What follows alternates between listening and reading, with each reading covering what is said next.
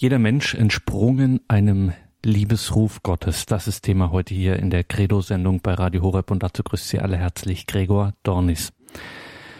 Was verbirgt sich hinter dem Titel dieser Sendung, dieses Vortrages von Diakon Dr. Raimund Lülsdorf aus dem Erzbistum Köln? Dies ist ein Vortrag, den er vor einigen Jahren bei der Theologischen Sommerakademie in Augsburg gehalten hat und es ging ihm um die Geistseele des Menschen. Die katholische Kirche geht ja von der Vorstellung aus, dass die Seele des Menschen, die Geistseele des Menschen eben nicht von den Eltern kommt, sondern unmittelbar von Gott erschaffen ist und auch unsterblich ist zum Beispiel. Also, dass sie nicht einfach im Tode untergeht, sondern dass sie sich lediglich von der Materie des Leibes trennt. Eine nicht ganz einfache Thematik, aber dennoch und erst recht lohnenswert, sehr lohnenswert, dem genauer nachzugehen. Es hat unmittelbare Folgen für unser Menschenbild, für unser Zusammenleben. Lassen Sie sich überraschen von diesen Gedanken von Diakon Dr. Raimund Lülsdorf. Was hat es mit der Geistseele des Menschen auf sich? Jeder Mensch entsprungen einem Liebesruf Gottes. In die Problemstellung einführen möchte ich gerne mit einem Fall, einem authentischen Fall aus meiner Praxis. Im Frühjahr 2002 bat mich der Erzbischof von Köln, den Brief eines älteren, offenkundig an substanziellen Glaubensfragen interessierten Herrn zu beantworten. Dieser stand der Evolutionstheorie sehr kritisch gegenüber, die er in dem bei der Bestattung vorgesehenen Spruch Asche zu Asche, Staub zu Staub der auf Genesis 3.19 Bezug nimmt, wiederzufinden glaubte. Ich habe mich damals redlich bemüht, dem Herrn klarzumachen, dass evolutionistisches Gedankengut um diese Zeit noch gar nicht im Blick war, dass es vielmehr um die doppelte Erdverbundenheit des Menschen geht. Der Ackerboden ist sein Arbeitsfeld und aufgrund der Ur- und Erbsünde zugleich sein künftiges Schicksal. Auch konnte ich, so wenig ich selbst Evolutionist bin, nicht einfach unterschlagen, dass es offenkundige Verbindungslinien zwischen Menschen und Tieren, insbesondere den Primaten, gibt, ob uns das behagt oder nicht. Daraufhin entwickelte sich ein Briefwechsel, in dem ich mich mit der Frage konfrontiert sah, warum Gott denn beispielsweise das Licht unmittelbar ex nihilo erschaffen habe, nicht aber den Menschen. Meine damalige Antwort möchte ich gleich zum Abschluss der Überlegungen wiederholen und hier nur noch anmerken, dass ich nach einer ungewöhnlich lang andauernden Korrespondenz von vier Jahren dann durch eine Anzeige vom Tod meines Gesprächspartners erfuhr. Ich hoffe zuversichtlich, dass er nun beim Herrn ist und unvergleichlich bessere Antworten auf seine Fragen erhalten hat, als ich sie ihm je hätte geben können. Warum hat Gott das Licht unmittelbar ex nihilo erschaffen, nicht aber den Menschen? Diese Frage hat schon einen gewissen Seltenheitswert. Warum hat Gott den Menschen überhaupt erschaffen? Hat Gott den Menschen überhaupt erschaffen? Hat dieser sich nicht vielmehr aus einer Ursuppe über unzählige Zwischenstufen bis hinauf zu seinem derzeitigen, vielleicht ja äh, zu ihrer derzeitigen vielleicht ja auch nur wieder vorläufigen Daseinsform entwickelt? Und wie steht es mit jedem Einzelnen von uns? Hat Gott etwas mit unserem Ursprung zu schaffen? Genügt es nicht, auf die Zeugung durch die Eltern zu verweisen?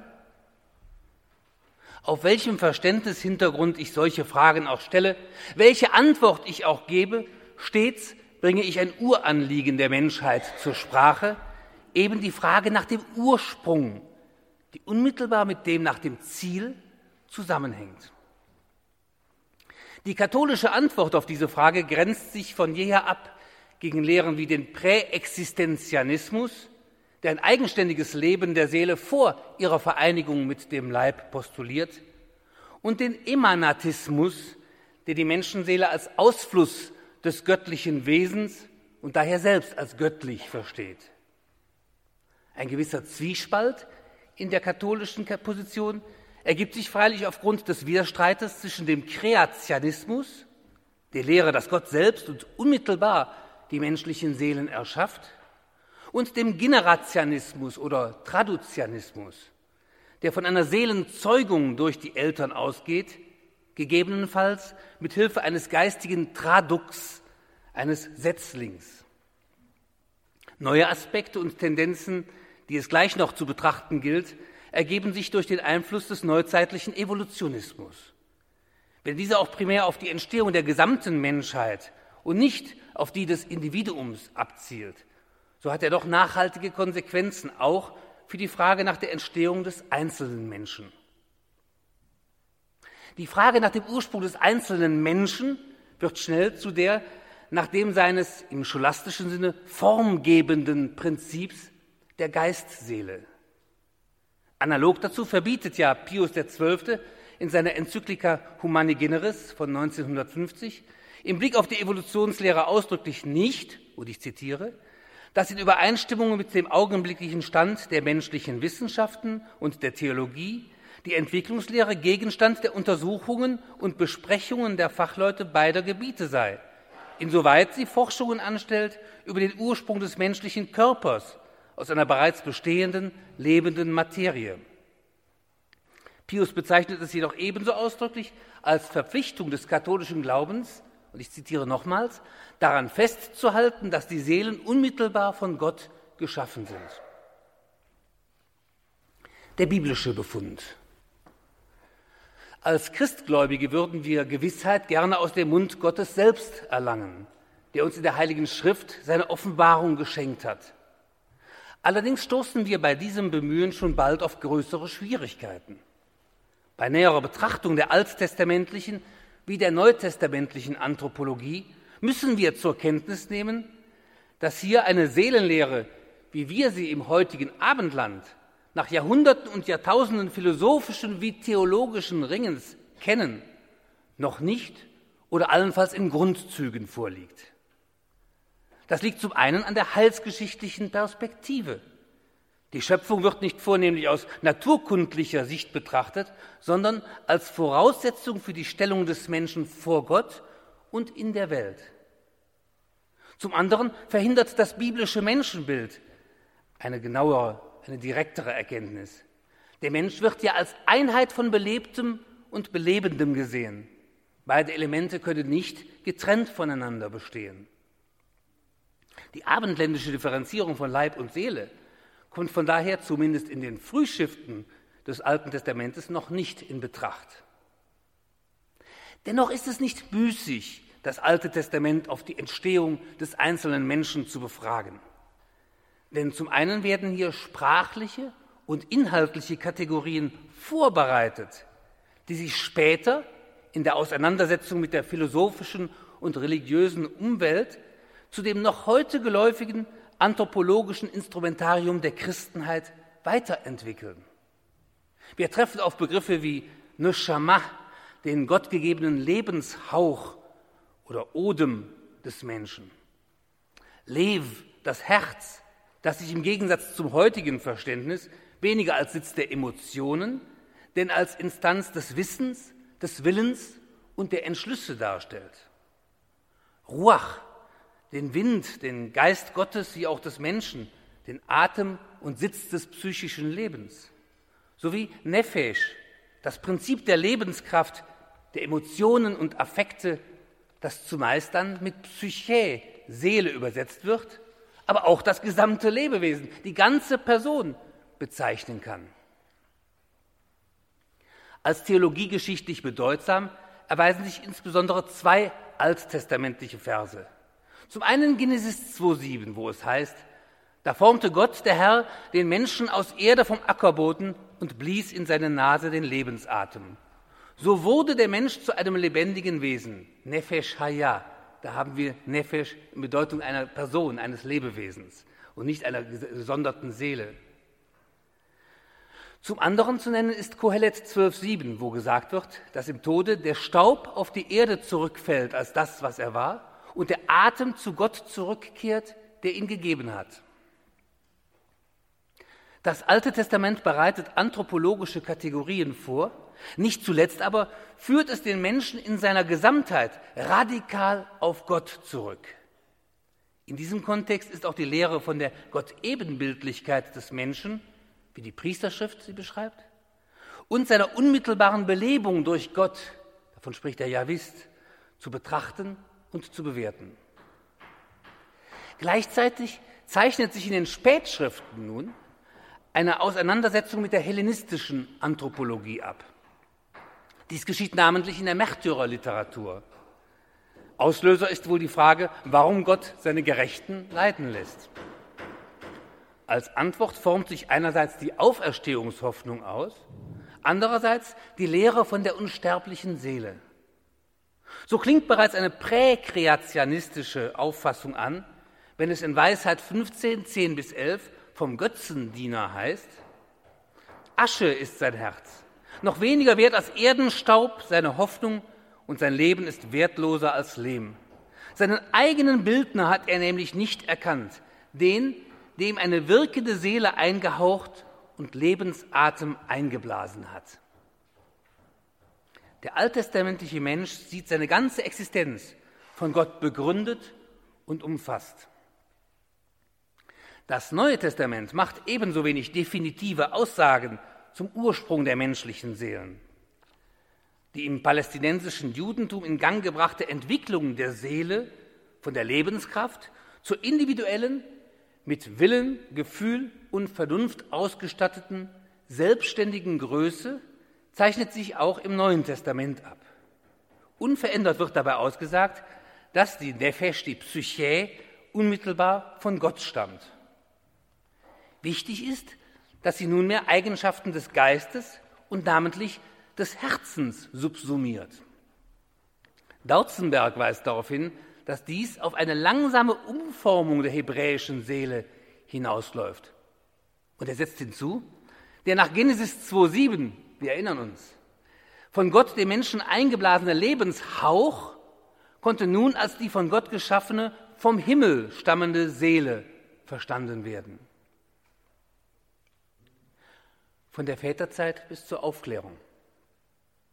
Sobald das Christentum einen gewissen geschützten Binnenraum verlässt, sieht es sich und seine Botschaft mit der geistigen Umwelt konfrontiert. Daraus resultiert nicht etwa eine Hellenisierung des Glaubens, wie einschlägig interessierte Kreise gerne annahmen und bisweilen noch heute annehmen. Wohl aber mühen sich christliche Denker darum, die Vorbotschaft in intellektuell redlicher und verantworteter Weise zu verbreiten und zu verteidigen. Dazu bedient man sich unter anderem der Sprach- und Denkkategorien des Hellenismus, aber gerade nicht seiner paganen Inhalte. In der Frage nach dem Ursprung der menschlichen Seelen kann man drei theologiegeschichtliche Phasen unterscheiden. Erstens die Zeit bis Augustinus, die unter dem Einfluss von Genesis 2.7 und Kohelet 12.7 sowie der kurz angedeuteten rabbinischen und neutestamentlichen Entwicklung überwiegend kreationistisch geprägt ist. Augustinus selbst neigt zwar ebenfalls zum Kreationismus, sieht aber nicht, wie dieser mit der Weitergabe der Erbsünde in Einklang zu bringen ist. Sie alle wissen, wie wichtig diese Frage für ihn war. Deswegen kann er sich nicht abschließend entscheiden. Und das hat Folgen für die zweite Periode, die Zeit bis Petrus Lombardus. Aufgrund der Unentschlossenheit des heiligen Augustinus, wir wissen, welchen Einfluss er gehabt hat, weicht auch diese Zeit zunächst einer sicheren Meinungsbildung aus. Nach und nach dann setzt sich der Kreationismus erneut durch, festigt sich und wird dann vom Lombarden als kirchliche Lehre bezeichnet. Im dritten Abschnitt der Zeit bis zur Aufklärung dominiert die scholastische Bezeichnung des Kreationismus als Sententia communis theologice certa, also als wirklich theologisch sichere allgemeine Auffassung der Theologen.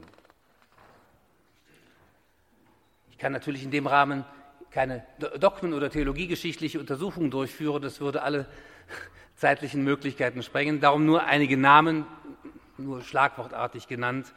Vertreter des Kreationismus sind unter anderem Clemens von Alexandrien, Lactanz, Arnobius, Aphrahat der Syrer, Hilarius von Poitiers, Hieronymus, Kyrill von Alexandrien, Leo der Große, Alcuin, Bernhard von Clairvaux, Thomas von Aquin, Bonaventura und Robert Bellarmin. Als namhafte Verfechter des Generationismus treten Tertullian, Apollinaris von Laodicea und vielleicht auch Rufinus hervor. Bereits gesagt wurde, dass sich im Zuge der Scholastik der Kreationismus als Sententia communis konsolidiert und ausformuliert. Seine explizite Begründung findet er in der Geistigkeit der Seele, die jede Abspaltung eines Setzlings naturgemäß ausschließt. Die klassische Definition stammt aus der Feder des Petrus Lombardus. Ihm gemäß werden die Seelen im Leib geschaffen, und dann kommt die klassische Formel, im Schaffen nämlich gießt sie Gott ein und im Eingießen schafft er sie.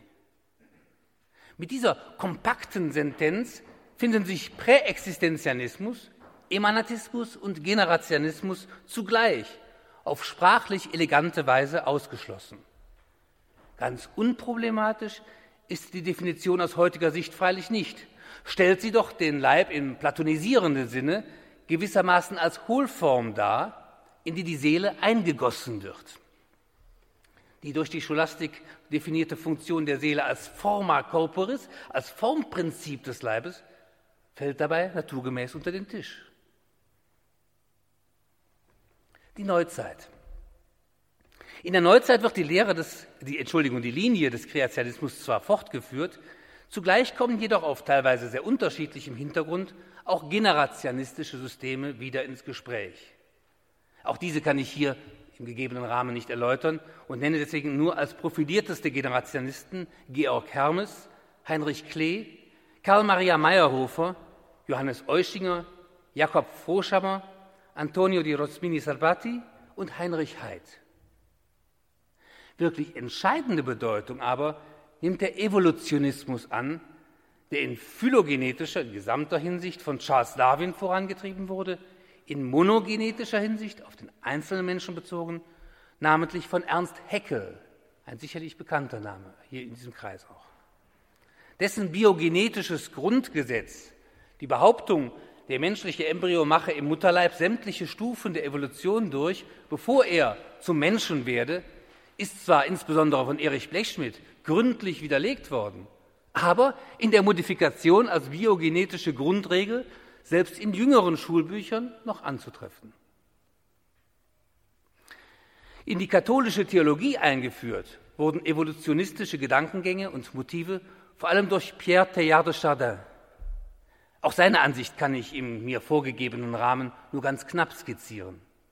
Ich tue dies mit einem Zitat aus seinem Werk Die Schau in die Vergangenheit, wo er schreibt, ich zitiere, Für den christlichen Transformismus wird das schöpferische Wirken Gottes nicht mehr so begriffen, dass es von außen her seine Werke unter bereits existierende Wesen wie Eindringlinge hineintreibt, sondern so, dass es die aufeinanderfolgenden Glieder seines Werkes inmitten der Dinge entstehen lässt. Inmitten der Dinge entstehen lässt. Diese Vorstellung schließt explizit ein unmittelbares schöpferisches Eingreifen Gottes in die Welt aus. Er wirke vielmehr durch Zweitursachen, sagt Theach. Zitat. In die Sprache des Kreationisten übersetzt ist dieses Gesetz vollkommen einfach und orthodox. Es bedeutet, dass die erste Ursache, wenn sie wirkt, sich nicht mitten zwischen die Elemente dieser Welt einschaltet, sondern unmittelbar auf die Naturen derart einwirkt, dass, so könnte man sagen, Gott die Dinge weniger schafft, als dass er sie sich schaffen lässt. Noch kompakter formulierte er es in seinem Buch Mein Glaube. Im eigentlichen Sinne gesprochen macht Gott nicht, er lässt die Dinge sich machen. Als ein zweiter, mindestens ebenso einflussreicher Protagonist der Versöhnung von Kreationismus und Evolutionismus erhebt sich Karl Rahner. Sein Anliegen ist es, die menschliche Autonomie zu fundieren und Gottes Transzendenz klarzustellen. Darum lässt auch er, wie Teilhard, Gott nur in und durch Zweitursachen wirken. Das göttliche Handeln sei ein rein transzendentales Geschehen, das den Menschen zur Selbstüberbietung ermächtige. Obwohl Rahner seinerseits Teilhard-System kritisiert, laufen seine Überlegungen auf ein ähnliches Ergebnis hinaus. Anstelle des Teilhardschen Punktes Omega, dessen Anziehungskraft den Aufstieg der Materie zum Geist ermöglicht, findet sich bei Rahner Gott als transzendentaler Urgrund, der alles Sein zur Selbstüberbietung ermächtigt. Letztlich führt diese ebenfalls hin bis zum menschlichen Geist, obwohl Rahner eine direkte, dementsprechende Verwandlung der Materie ablehnt. Thejars wie Rahners Theorien haben jedoch eine entscheidende Schwäche. Sie scheinen zu übersehen, dass die menschliche Seele im Gegensatz zu allen anderen Formprinzipien eigenständig ist, subsistiert. Die Geistseele transzendiert, übersteigt als geistiges Prinzip die Materie und kann daher nicht aus deren Potenz abgeleitet werden. Die Entstehung einer menschlichen Seele stellt also einen ganz anderen Seinszuwachs dar als beispielsweise die einer Tierpsyche, die der Materie inheriert, sagt man, also eine Funktion von deren Potenzen darstellt. Um eine Geistseele hervorzubringen, die ja nicht durch Zeugung entstehen kann, bedarf es deshalb eines echten schöpferischen Aktes strikte dictu. Rahner räumt wiederholt ein, dass der Geist, Zitat, nur entweder von Ewigkeit her sein oder durch Schöpfung gesetzt werden könne. Zu einer Creatio aber ist die Kreatur nicht fähig. Um eine nicht seiende Substanz ins Dasein zu rufen, müsste sie ja den unendlichen Graben des Nichts überwinden. Das ist nur vermittels der Allmacht möglich, die dem geschöpflichen Menschen Natur und wesenhaft nicht zukommt, ja sogar von Gott nicht verliehen werden kann, was in diesem Zusammenhang entscheidende Bedeutung hat.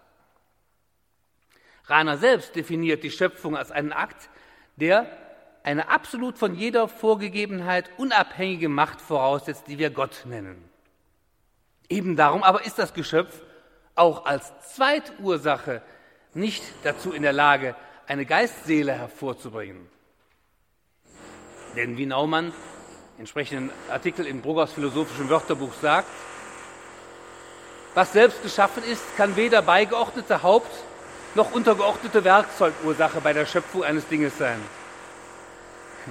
Ja, das, ich höre auch diese Werkzeugursache.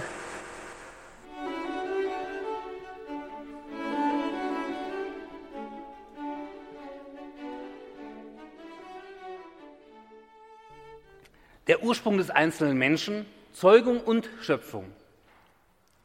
Der Versuch einer auch nach heutigen Maßstäben tragfähigen Theorie muss also einerseits das Schöpferprivileg Gottes wahren, andererseits aber auch dem berechtigten Einwand der Generationisten Rechnung tragen, dass sich Eltern und Kinder oft in Begabungen und anderen seelischen Merkmalen gleichen.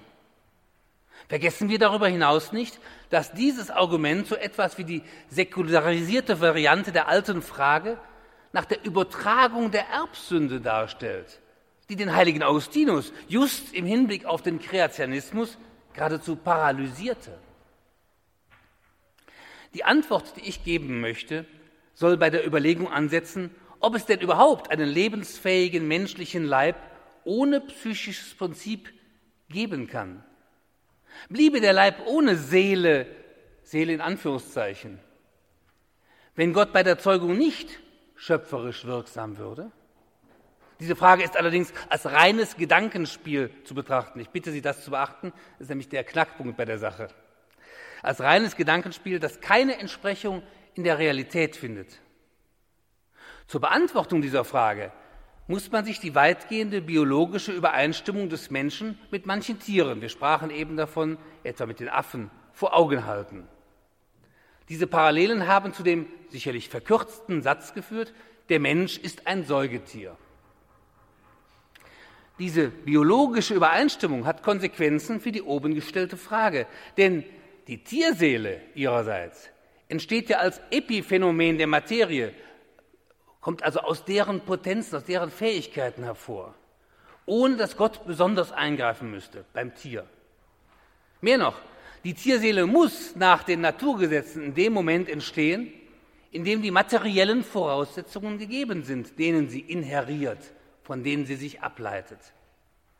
Ein lebenszüchtiges Tier ohne psychisches Prinzip ist so wenig plausibel wie eine gestimmte Harfe ohne Harmonie oder wie eine Statue ohne Form. Die nicht geistigen Eigenschaften des Tieres auch die psychischen, sind genetisch programmiert. Dasselbe gilt zunächst auch für das Säugetier Mensch.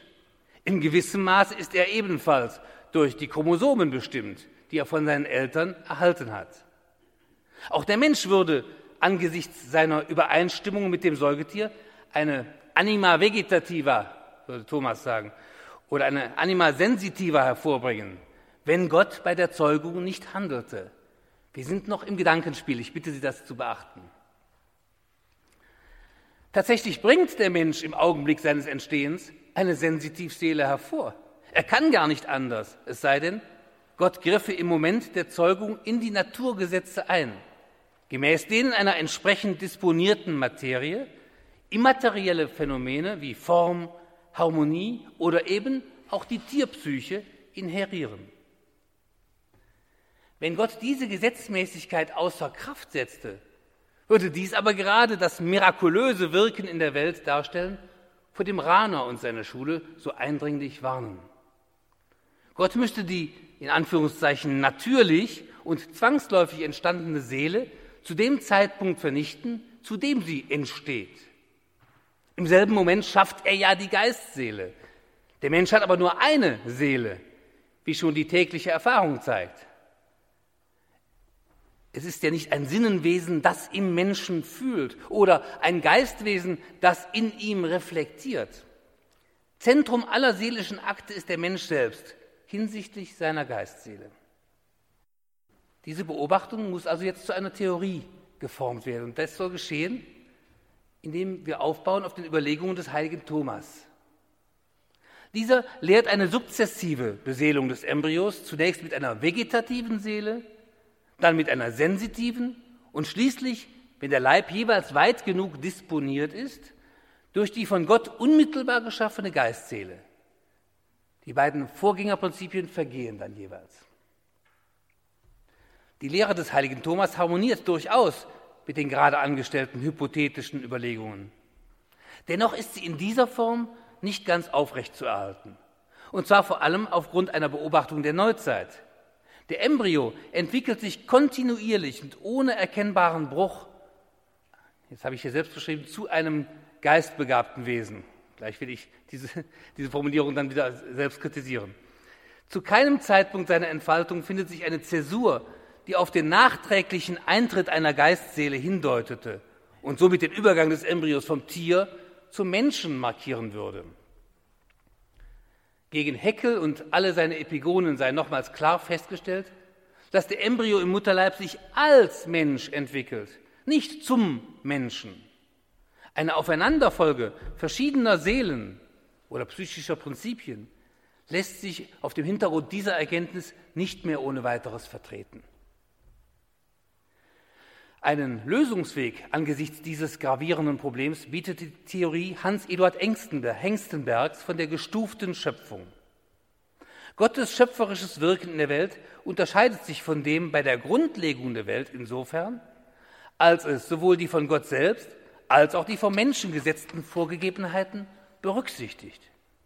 Gott ignoriert nicht den Menschen und dessen Werk, sondern baut darauf auf. In Bezug auf die Entstehung der Seele äußert sich das darin, dass, und ich zitiere Hengstenberg, Gott beim Anknüpfen an das alte Keimmaterial und an die geschöpfeigenen Aktivitäten bei der Verschmelzung der Gameten und den Vorgängen der befruchteten Eizelle nichts von dieser geschöpflichen Eigenaktivität stört oder ersetzt. Von daher schafft Gott nicht eine Seele gewissermaßen von außen. Er ist den Dingen ja innerlicher, als sie es sich selbst sind. Gleichwohl handelt es sich um einen punktuellen, schöpferischen Eingriff, der die menschlichen Möglichkeiten übersteigt. In dieser Hinsicht behält der Traditionsbegriff des Infundere Creando im Schaffen Eingießens seine Bedeutung. Gott verleiht dem mit der Empfängnis gleichzeitig und zwangsläufig gegebenen Prinzip, dem psychischen Prinzip des neuen Menschen, Substantialität.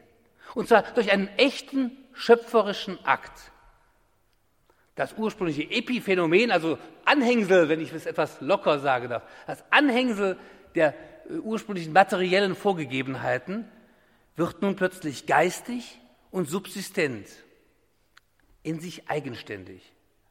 Nur so erhält die Menschenseele ihren spezifischen ontologischen Rang. So vollzieht sich bei der Entstehung des Einzelmenschen im Prinzip dasselbe wie bei der Urschöpfung, nämlich, dass der Schöpfer ein dazu disponiertes Lebewesen durch Zufluss seines Seins zu einer neuen Einheit, Gestalt und Ganzheit erhob, näherhin zu einem geistleiblichen Personensein. So Leo Schewtschik in seinem Werk Die Welt als Schöpfung Gottes. Dabei gibt es keine zeitliche Differenz zwischen der Entstehung des neuen psychischen Prinzips und seiner Erhebung zur geistigen Substanz durch Gottes Seinszufluss, um Schewtschiks Begriff aufzugreifen. Beides geschieht gleichzeitig in der Empfängnis.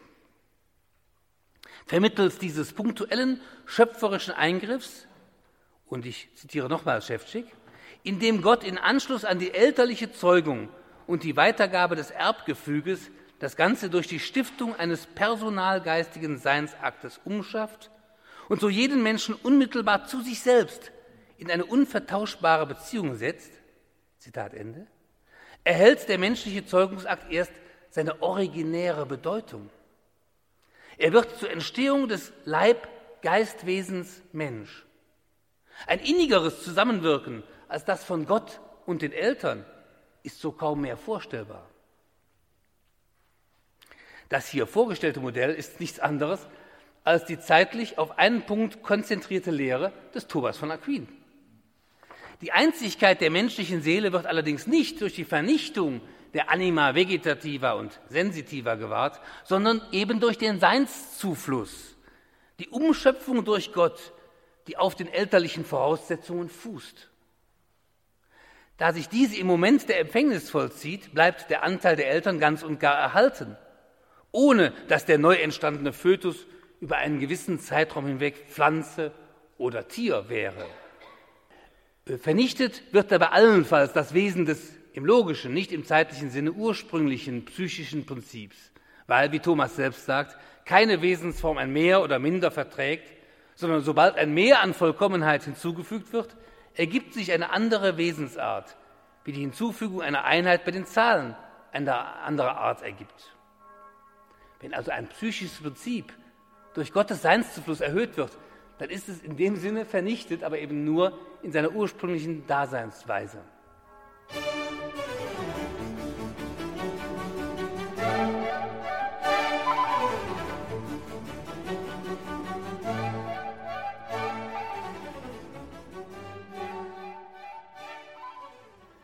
Der Mensch als Geistperson.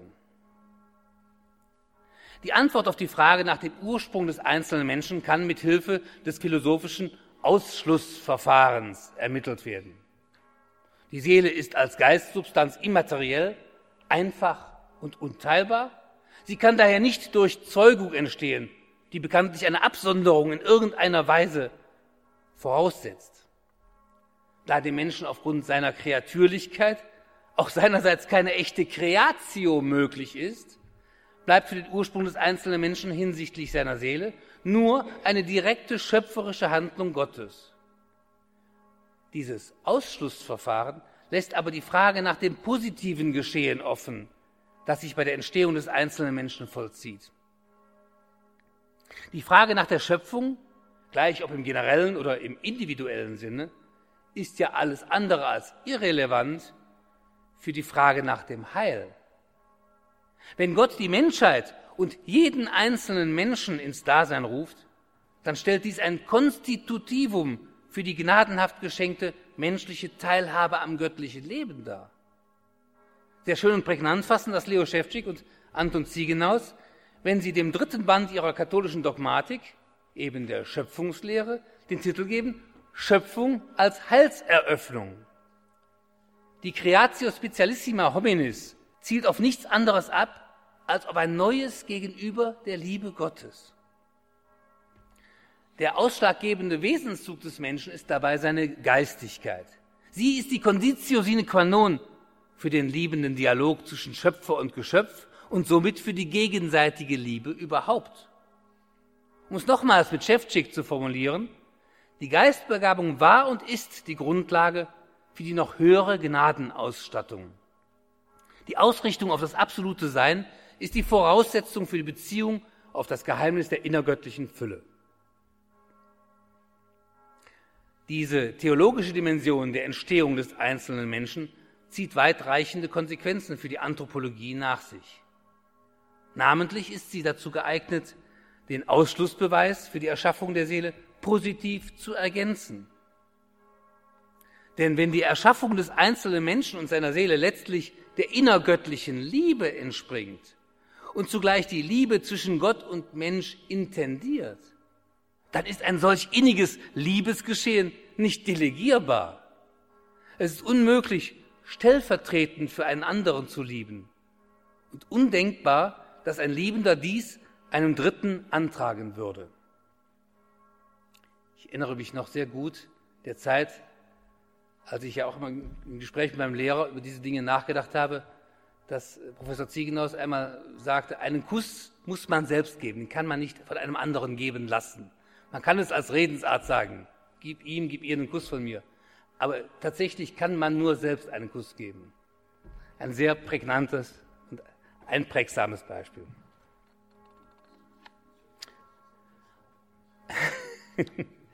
ja, grüßt einander mit heiligen Kuss. Ich denke, das war im Hintergrund damals.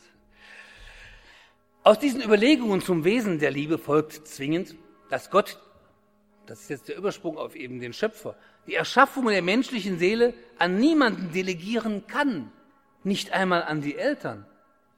Es würde einen tiefen Bruch im Wesen der Liebe bedeuten, wenn Gott die Unmittelbarkeit dieser Seins- und wesensbegründenden Hinwendung zum Menschen aufgäbe. Das von Rahner und seinen Anhängern vorgebrachte Anliegen der Transzendenz Gottes muss sich hier einbetten lassen in das noch größere Mysterium der Schöpferliebe Gottes. Knapp merkt es Schäftschick in der eben genannten Schöpfungslehre an. Zitat, der Vorwurf, dass damit Gott mirakelhaft in das Weltgeschehen eingreife, ist nicht zutreffend, wenn man bedenkt, dass Gott in der Creatio Continua der Schöpfung innerlich gegenwärtig ist und dass es überhaupt keines Eingriffes bedarf, sondern nur einer Applikation seiner überzeitlich und überräumlich ständig gegenwärtigen Schöpferkraft auf einen Raumzeitpunkt. Schöpferliebe bedingt Gott Unmittelbarkeit der Schöpfung und insbesondere des Menschen, die schon von Goethe, wenn auch mit ganz eigenen Gründen, kritisierte Vorstellung eines Gottes, Zitat, der nur von außen stieße, können wir getrost dem Deismus überlassen. Der Mensch, das responsoriale Sein. Durch die Erschaffung der Geistseele entsteht der Mensch als personales Gegenüber Gottes, das unmittelbar auf ihn bezogen und darauf angelegt ist, auf Gottes Schöpfungs- und Heilshandeln zu antworten. Schäftschick drückt es so aus. Ein Wort Gottes, das ins Leere ginge oder sich an ein sprachloses Wesen richtete, hätte keinen formellen Rufcharakter, zu dessen Wesen auch das responsorische Moment gehört. Die Gott-Ebenbildlichkeit stellt sich von daher dar als ein Grundgefüge, eine Struktur des Menschen, die näherhin in seiner worthaft dialogischen Gottbezogenheit besteht. Diese dialogische Struktur des Menschen ist für ihn konstitutiv.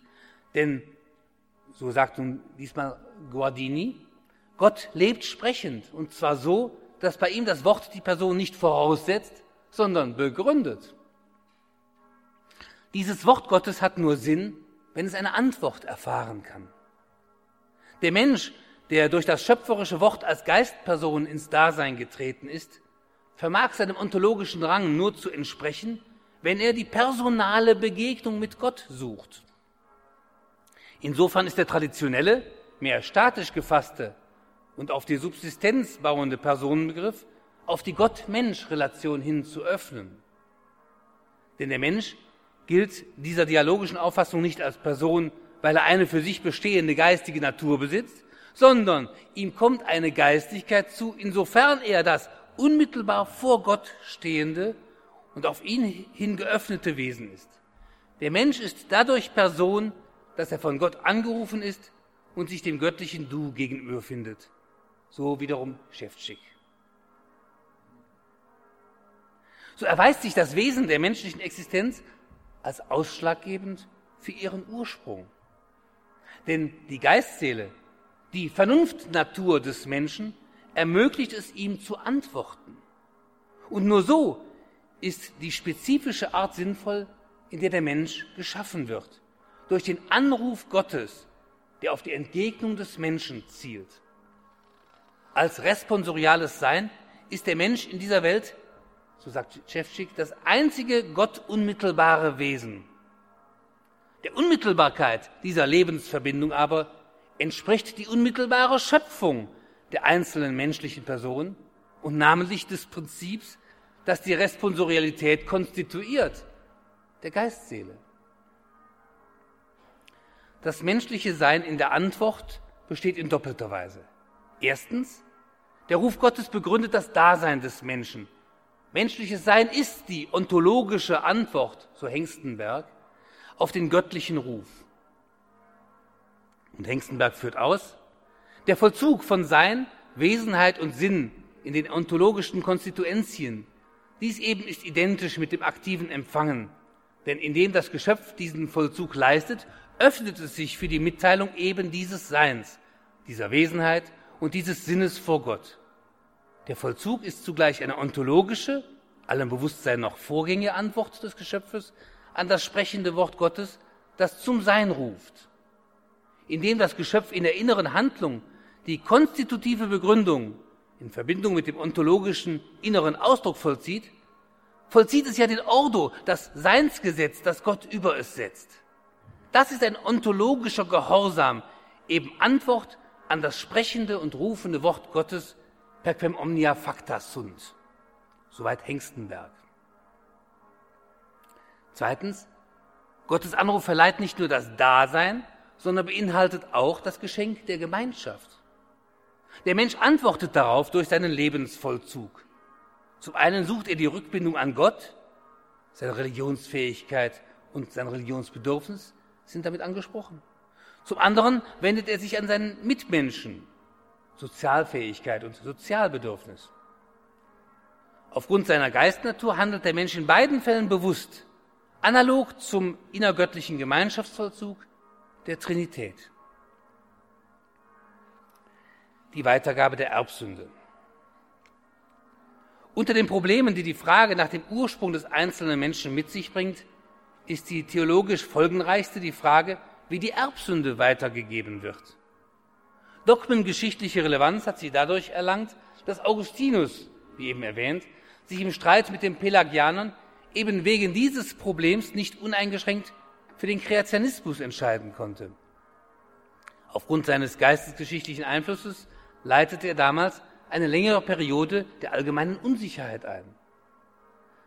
Aber auch heute ist diese Frage noch von Bedeutung, hat doch das Tridentinum als verbindliche Glaubenslehre definiert, dass die Erbsünde, so wörtlich, durch Abstammung, nicht durch Nachahmung übertragen wird. Nun ist das Thema Erbsünde zu komplex, als dass es hier umfassend betrachtet werden könnte. Wenn ich recht gelesen habe, wird das auch morgen nochmal thematisiert. Dennoch sollen einige Grundzüge nur aufgezeigt werden. Adams Ursünde hatte im Wesentlichen zwei Konsequenzen. Die Einschränkung der gnadenhaften Gottbeziehung, der Heiligkeit und Gerechtigkeit, in die er eingesetzt war, so Trient, und zum Zweiten eine Wandlung an Leib und Seele zum Schlechteren, ebenfalls Trient. Das Gottverhältnis ist durch die Erlösungstat Christi zumindest potenziell wiederhergestellt worden. Durch die Taufe tritt der Christ in diese Beziehung ein. Der Verlust von Heiligkeit und Gerechtigkeit an sich aber ist kein körperlicher oder seelischer Mangel, der vererbt würde. Er besteht vielmehr in dem Bruch des Gott-Mensch-Verhältnisses und betrifft den Einzelnen insofern, als er Glied der menschlichen Abstammungsgemeinschaft ist. Es ist nicht verwunderlich, dass durch einen einzigen Menschen die Sünde in die Welt kam, Römer 5, Gerade der katholischen Glaubenslehre ist das Prinzip der Stellvertretung sehr vertraut. Nur so ist ja auch die Erlösung durch Jesus Christus möglich.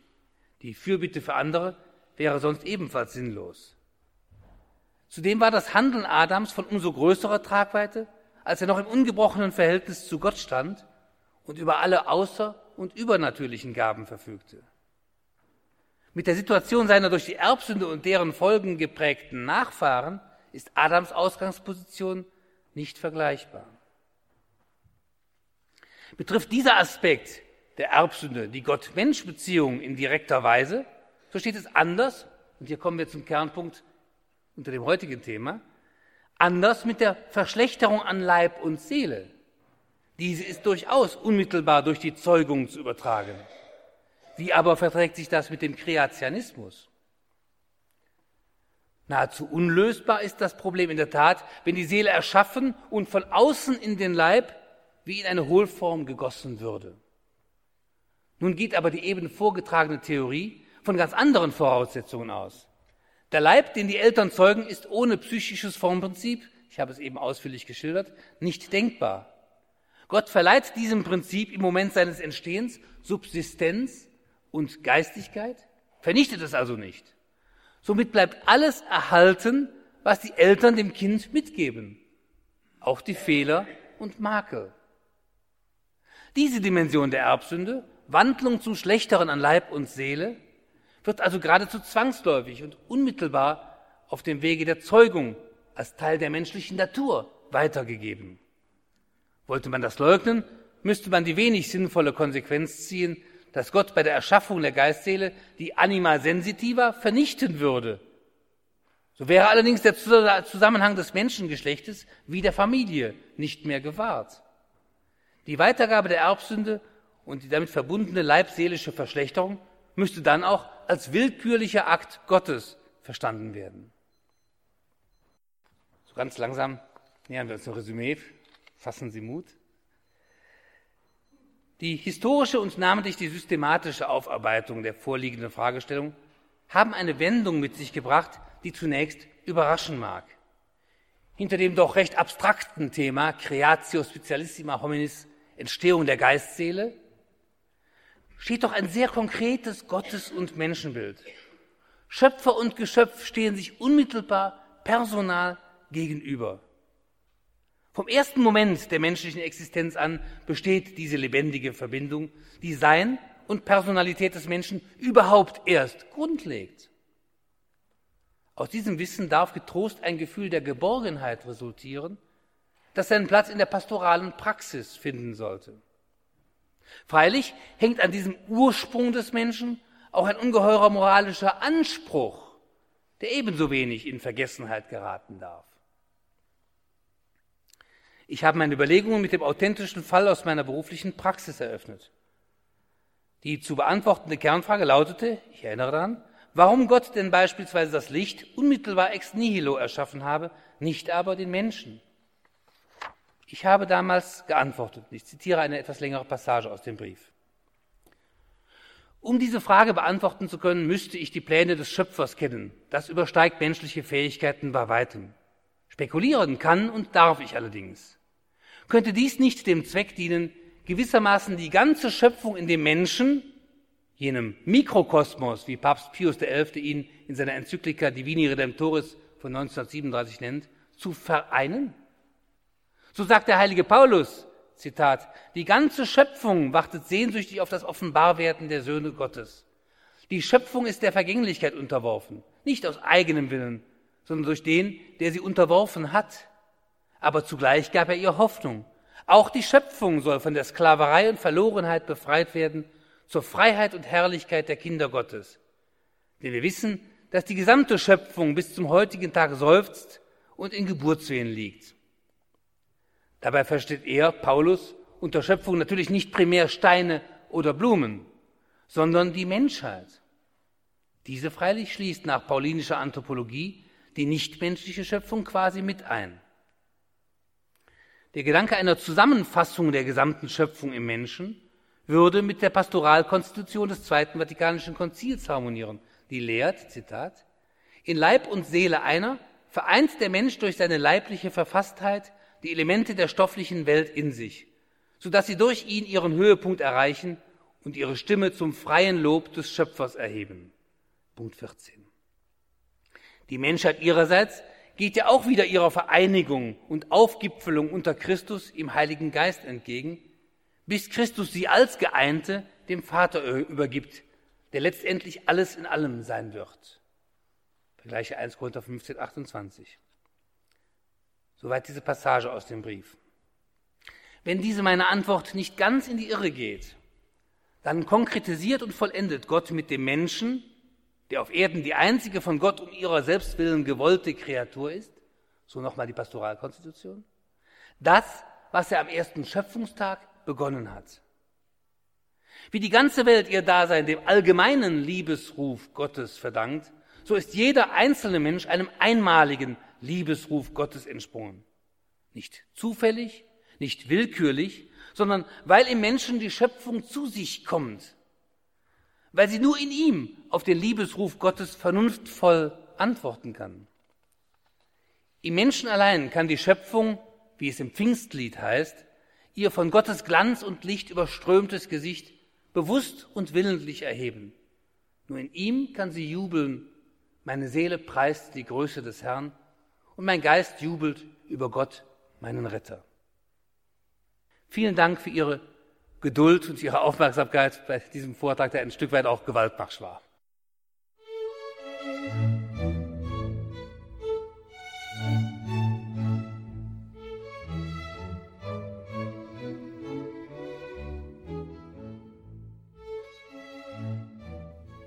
In der heutigen Credo-Sendung bei Radio Horeb und Radio Maria hörten Sie einen Vortrag von Diakon Dr. Raimund Lülsdorf zum Thema Geist, Seele des Menschen. Überschrieben hatte er seinen Vortrag mit Jeder Mensch entsprungen einem einmaligen Liebesruf Gottes. Gehalten hat er diesen Vortrag bei einer theologischen Sommerakademie in Augsburg und das ist auch sowohl in Buchform erschienen als auch abrufbar auf der Homepage der Theologischen Sommerakademie. Als PDF kann man sich das kostenlos downloaden. Dazu haben wir einen Link ins Infofeld zur Sendung bei uns im Tagesprogramm gemacht auf horeb.org. Dort kann man sich auch mit einem Klick eine CD bestellen als Mitschnitt von dieser Sendung. Klassischerweise ist unser CD-Dienst auch telefonisch erreichbar unter der 08328 921 120 in Deutschland. Hier im Programm folgt jetzt die Komplett um 21.40 Uhr. Wir beten das Nachtgebet der Kirche. Bleiben Sie dran und beten Sie mit. Dank Ihnen allen fürs Dabeisein. Einen gesegneten Abend und eine behütete Nacht wünscht Ihnen Ihr Gregor Dornis.